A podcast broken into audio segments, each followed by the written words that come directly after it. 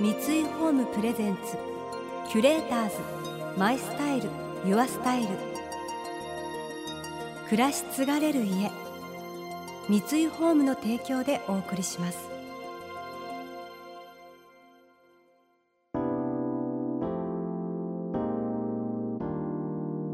溢れる情報の中で確かな審美眼を持つキュレーターたちがランデブー。今日のキュレーターズは西田直美です。元谷由紀子です。想像力を刺激する異なる二人のケミストリー。三井ホームプレゼンツキュレーターズ。マイスタイルユアスタイル。ナビゲーターは田中れなです。今日のキュレーターズは女優の西田直美さんと劇作家で小説家の元谷由紀子さんナチュラルな存在感で数々のドラマや映画で活躍されている西田さん。そして二十歳で劇団元谷由紀子を旗揚げ。作演出を手掛ける元谷さん。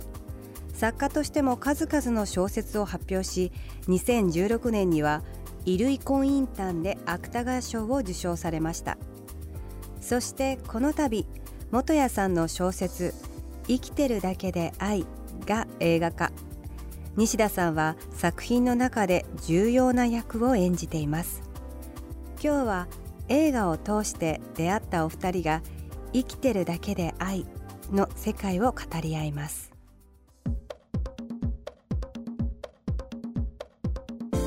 こんにちは。こんにちは。お久しぶりです。あ、お久しぶりです。どうもどうも。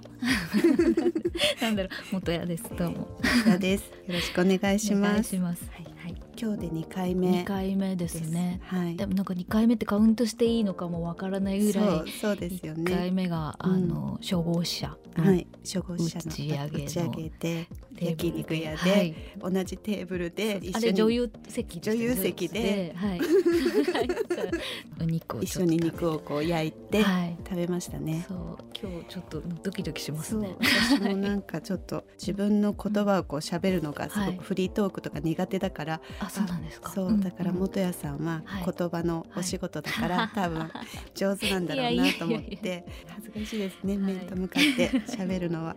はい生きてるだけで愛。で描かれるのはとても不器用な男女の愛の物語。主人公の安子は過眠症で引きこもり気味。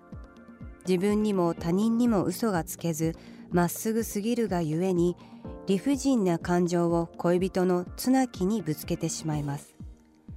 一方綱木もそんな安子に優しく接するも会社では気の進まない仕事を押し付けられストレスを抱えながら全てを諦めている青年。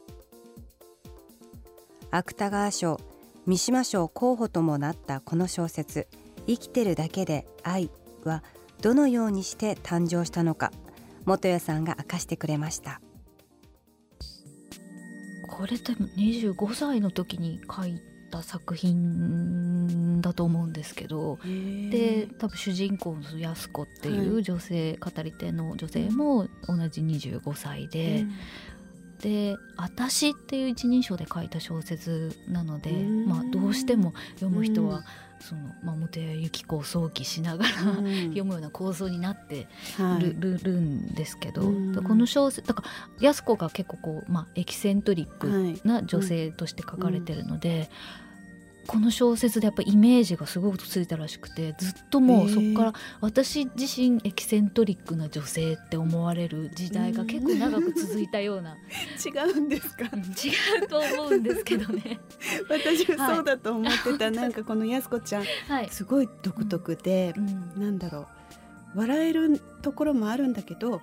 あここ笑っていいのかなってちょっと一瞬こう、うん。うん。っうんて思うんだけど、うん。でもすごくピュアでうんすごい儚い感じとかもして、なんていうかでも強さもなんとなくこうブレてない芯っていうか、そういうものもすごくあって、うんうん元谷さんなのかなって私は思ってたんですけど、違う？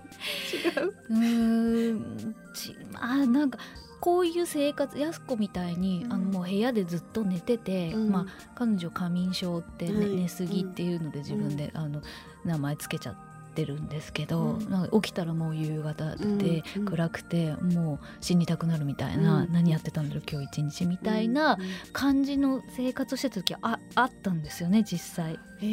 なんか私高校と同時に卒業と同時に上京してきて、はい。でその間の2年間ぐらいうん。こう、まあ、バイトしかすることがなくて、うん。私はバイトできてたんですけど、はい。このあ安子はできないああいう感じではなかったんですね。そうそう。でもそういうふうにこう何もしてないうん。日々が積み重なってってどんどんどんどん自分が嫌になって何やってんだろうみたいな時期は確かにありましたね。でもでも彼女の生きづらさとか、うん。なんか彼女の滑稽なんだけどん。一生懸命さとか、うん。あのけなげさみたいなものは割と私が見ててそういう女性、うん私から見たそういう女性を描いてると思ってる自分では。うん。でもなんか人のせいにするところとか、うん。そのすごく傲慢で綱木っていう男性、うん。同棲してる男性に対して、あの文句つけたりとか、あ私がこんなのはお前のせいだとか、そううん。そういうところは取ってるかもしれない自分から。取ってるところと人から取ってるところが結構なない混ぜのような気がしますね。キュレーターズマイスタイルユアスタイル。今回のキュレーターズは女優の西田直美さんと劇作家で小説家の元谷由紀子さんです。今を生きる若者の心情がリアルに描かれた元谷さんの作品。中でも今回映画化された「生きてるだけで愛」の主人公安子が抱えている生きづらさに共感を覚える人も少なくないようです。お話聞いてて思い出すなんか小説で一節、その自分がこうやって布団寝てる間にも今あの公園に行って出かけてる人がいてでどうして自分にはそれそれたったそれだけのことができないんだろうって。この人、明るい中起きて公園に行くってことがどうして自分にできないんだろう、それがもしできるようになったらもう素晴らしい世界だし、うん。それのためだったらもうな何でもやるのにみたいにうん。布団の中でうん。自分が実際思ったってことを今は思い出しました。ぱり元谷さんいやいやいやなんかいやでもそれはすっごく強く思ったことがあって、なんで人が他の人が何の苦もなく当然にできてることがうん。自分にはできないんだろうっていうことでなんかどんどんどんどんその自己嫌悪みたいなものにはまってって、抜けられなかった時がでもありましたね。でもそう言えば。うん。でも誰にでもなんかそういうちょっとしたことはうんある気がします。私もやっぱりそういうのは、うん、あります？ああります。たくさんあります、えー。うん、それでやっぱりうん。夫に八つ当たりすることも あるから 申し訳ないなって思うけど、うん。でももうしょうがないんだよっていう、うんうんもうそこにいたんだからもうしょうがないよって。当たられても当たられてもしょうがない。そう、ん。そうですね。でもまあ次の日になったら、んうん。忘れてるっていうか時間が経つとなんとなくこうお互いこう流してうん。スルーしてるから、うん。まあうん。いいんだけどでもやっぱありますね。この小説はなんか私がいろいろ書いてきた中でもやっぱりかなり読んでくれてすごく安子に共感したとか、うん安子の気持ちが分かったっうんていう声がものすごくお多い小説うんで、なんかちょっと自分でもそうもう意外意外というかそんなに、いやこういう気持ちを抱えてる人がうん。多いのかな、多いと思いますけどね。何気にやっぱりうん。みんな表に出さないだけでそういう思いってうん。なんか安子がスーパーに買い物行くところとかあるじゃないですか。なんかちょっとこういいとこ見せようと思って、はい。ああいう部分ってやっぱり人間の中にうん絶対こううんあると思ってすごい私あのシーンなんか好きなんだけど頑張っちゃってすごいけなげて可愛くって。だけどうん。でもん。なんかうまくいかないんだよっていううん。こうジレンマっていうかなんかもうすごいもどかしい感じがたまんなくなってうん。そこすごいシーンだなってうん、西田さんはあれないですか？スーパー、うん、知らないスーパーとかに行った時に、うん、食材とかどこにあるか分かんなくてパニクること？パニクる。のとあもうなんか限界限界ってなる時。私もいつものスーパーに変えます。あなんか。そうか、もう無理と思って、急いで買い物したかったのに、ここでもう時間が無理と思って、もう移動していつものスーパーにぱり行くことって。なんかあそこたち何が起きてるんだろうって思うんだけど、あの時に自分にかかる負荷とかなんか、たったただの糸こんにゃくが探せないとか、うん、なんかたまにスーパーで本当泣きたくなるんです私。本当にストレスで。そう、ね、本当に嫌だと思って。今はそういう状態になった時にそういつものスーパーに行けばいいんだみたいなことも覚えたので、うん、離脱できるんです覚えてよかった。本当ですね、うん、できるようになりましたね。いろんなことが。キュレーターズ。マイスタイル。ユアスタイル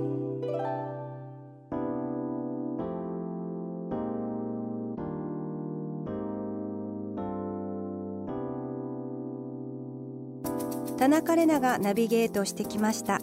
三井ホーム presents キュレーターズ My Style Your Style。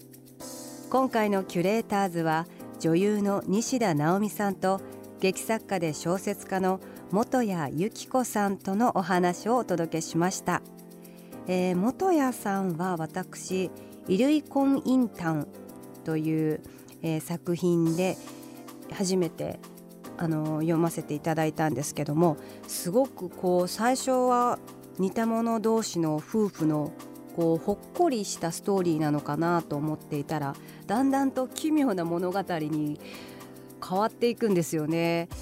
夫が、少しずつ会社に行かなくなってゲームをしたりなんかすごい揚げ物をあげたりとかちょっと夫の変化を冷静にこう客観視して観察している妻なんですけどなんかその時の夫の顔がのっぺらぼうだみたいだったとかなんかどんどんこう旦那さんがすごいちょっと妖怪化じゃないですけど不思議なこう表現で描かれていくので私結婚したばっかりで なんかこう惹かれて幸せな話ほっこり系なのかなと思って読んでたらあなんかすごい独特な奇妙でなんか面白い本だったなっていう。あのすごいあの元谷さんの個性を感じた作品でした、えー、そんな元谷さんの原作の映画「生きてるだけで愛」は11月9日より新宿ピカデリーほか全国で公開になります。この番組では感想やメッセージもお待ちしています。送ってくださった方には月替わりでプレゼントをご用意しています。今月は今年で創業110年目を迎える日本有数の陶磁器ブランド日光株式会社が製作する花手まり朝緑ペアプレートです。ケーキ皿や取皿に使いやすいサイズのプレートは加賀手まりをイメージした和モダンなデザイン。おもてなしや特別な席のテーブルに華やぎを添えてくれます。またインテリアライフスタイルなどあなたの暮らしをより上質にする情報はウェブマガジンストーリーズのエアリーライフに掲載しています。今月のリコメンドトピックは秋のテーブルは美味しいマロンを大人流にです。詳しくは番組のホームページをご覧ください。来週も引き続き西田直美さんと元谷由紀子さんをお迎えします。そしてここで公開収録のお知らせです。三井ホームプレゼンツキュレーターズマイスタイルユアスタイルではリスナーの皆さんをお招きして公開収録を行います。今回は料理研究家の雪政理香さんと私田中れながランデブー。11月19日月曜日三井ホームプレミアムレジデンス駒沢にて応募締め切りは11月9日金曜日夜12時です。詳しくは番組サイトをチェックしてくださいね。それでは素敵な週末をお過ごしください。田中れなでした。三井ホームプレゼンツキュレーターズ。マイスタイルユアスタイル。暮らし継がれる家三井ホームの提供でお送りしました。